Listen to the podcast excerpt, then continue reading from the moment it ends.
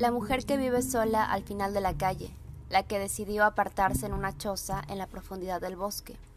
la que no quiere ser madre o la que lo es y no se apega al modelo maternal que nos vende la mercadotecnia, la que enseña a bailar, cantar, recitar o admirar los sonidos de la naturaleza, la que cura con plantas y come de ellas, la que tiene tendidas pláticas con animales que no son de su especie, la mujer que sabe mucho de lo que no debería, la que festeja las fases de la luna y le rinde tributo, la que se aleja de templos e iglesias, la mujer que no tiene miedo a alzar la voz, aunque sea mal vista. Todas ellas han sido señaladas por no encajar en las normativas e instructivos del sistema, por salirse de la normalidad, así sea el año 666 o 2021.